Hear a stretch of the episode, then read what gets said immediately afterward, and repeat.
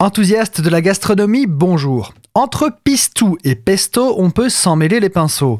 Les mots sont déjà très semblables à l'oreille, mais en plus, niveau recette, c'est quasiment la même chose. En effet, le pistou est une sauce à base de basilic, d'ail et d'huile d'olive réduite en pâte dans un mortier. Le pesto, quant à lui, est une sauce à base de basilic, d'ail et d'huile d'olive, de pignons de pain et de fromage réduit en pâte dans un mortier.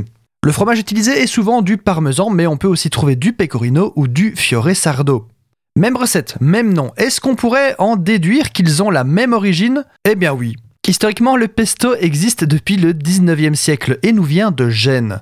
Au vu du côté un peu rustique et régressif de la préparation, je vous avoue que je pensais que le pesto était beaucoup plus vieux que ça.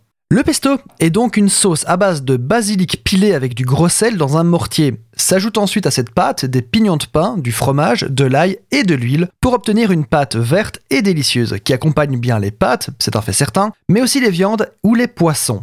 Le mot pesto vient de pesta, qui veut dire pilé, et en dialecte génois, la sauce pesto se prononce pestou. Pas besoin d'avoir fait 5 ans de linguistique pour comprendre que ça donnera pistou en provençal. Le pistou, donc sauce froide d'origine provençale, même recette que son cousin italien, si ce n'est qu'il ne contient pas de pignon ni de fromage, le rendant un peu moins épais et un petit peu plus huileux. Vous l'apprécierez dans vos coquillettes bien sûr, mais aussi dans les potages ou en tartinable sur une tranche de pain à l'apéritif. Les variations sur les herbes et l'huile réduite en pâte sont infinies. Par exemple, en lieu et place du basilic, vous pouvez utiliser de l'ail des ours ou pourquoi pas aussi du persil. Vous pouvez aussi émulsionner votre pesto avec l'eau de cuisson des pâtes. Vous allez remarquer très vite que ce principe d'huile d'olive et de mortier relie beaucoup de condiments traditionnels. En effet, si vous réduisez de l'ail en purée avec de l'huile, ben vous aurez de l'aioli. Mais ça, c'est une autre histoire.